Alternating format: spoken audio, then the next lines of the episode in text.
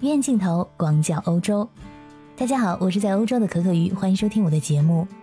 在上个月，我有做过这样一期节目，贝克汉姆夫妇在伦敦买了一套十九世纪中期的豪宅，现在呢，这个露台严重的老化，但是不能随便的修，得找专家审核、写计划、递申请、排队等等，得等到申请下来才能开工。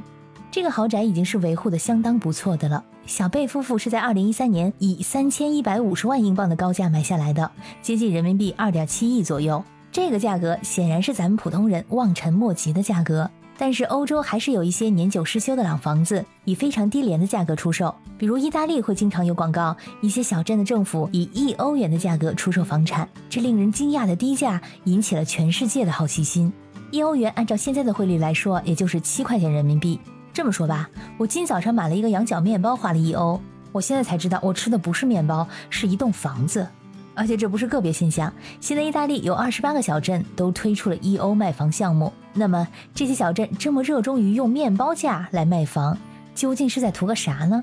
那买了这些一欧元房子的人，他们满意吗？鹤岗这个城市大家都可能听过，它是以极低的房价闻名全国。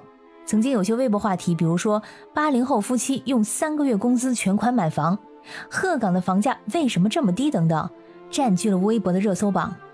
我刚查了一下，确实有不少人花了几万元在鹤岗买的房子，有了属于自己的房产证。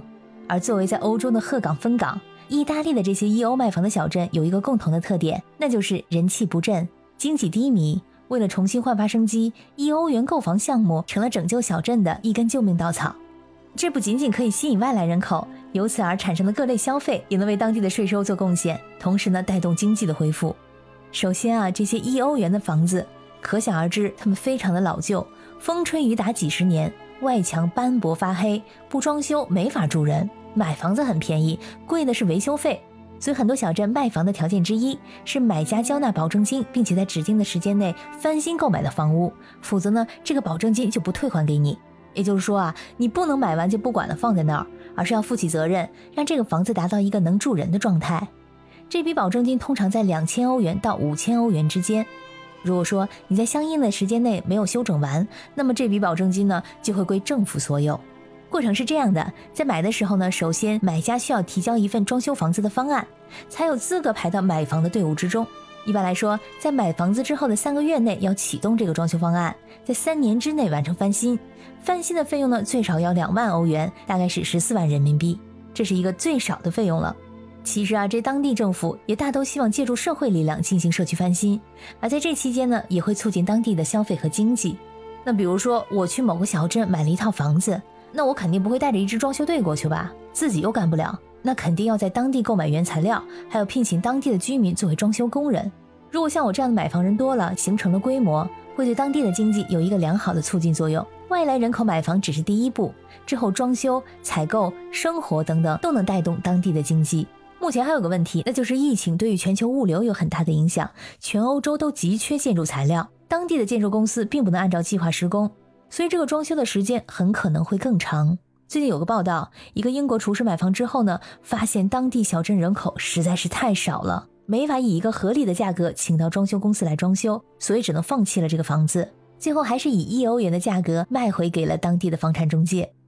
这种一元房从来都不是天上掉馅饼，很多的初衷只是为了拯救这种衰败的社区。如果说这买房者不能按照原来的要求翻新重建，那么这个房产有可能会被政府收回。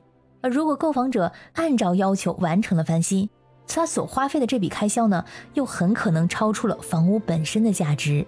所以说呢，这买之前呢，就要把这些事情都想好。第二点呢，还能起到补充人口的作用。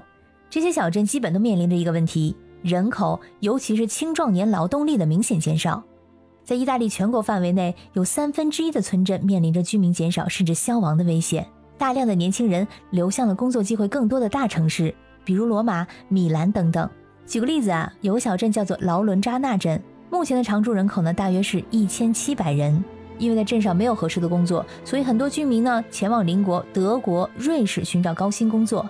而新搬来的居民呢就可以增加小镇的人口。虽然说打的是一欧卖房的名义啊，但很多时候并不是一欧就能解决的，因为实在是太便宜了，有些房子会有很多人排队，这时候就会进行拍卖，价高者得。很多时候呢，一欧元只是一个起拍价，最终只有极少人能买到一欧元的房子。而除去我们刚刚说的装修费用，这一欧元购房背后呢，还有很多隐性的支出。比如说要付的这个印花税啊，它就是介于房屋地级价值的百分之二到百分之九之间。如果说这地级价值很低，像是购买了这个一欧元的房子，那最少也要交一千欧。如果你买的房子特别的老，那么很有可能还要支付重新接上天然气还有其他能源供应的费用，这笔开销最少也要一千欧。虽然说这儿一笔那儿一笔，但是买房子的人还是有不少感到满意的。用几万欧元买一处位于意大利美丽小镇的度假房，他们觉得还是挺合算的。那你呢？你对这种一欧房有没有什么兴趣呢？欢迎你在留言区里给我留言，也欢迎你加入我的听友群“爱笑的可可鱼拼音全拼”，跟我交流互动。感谢你的收听，我们下次再见。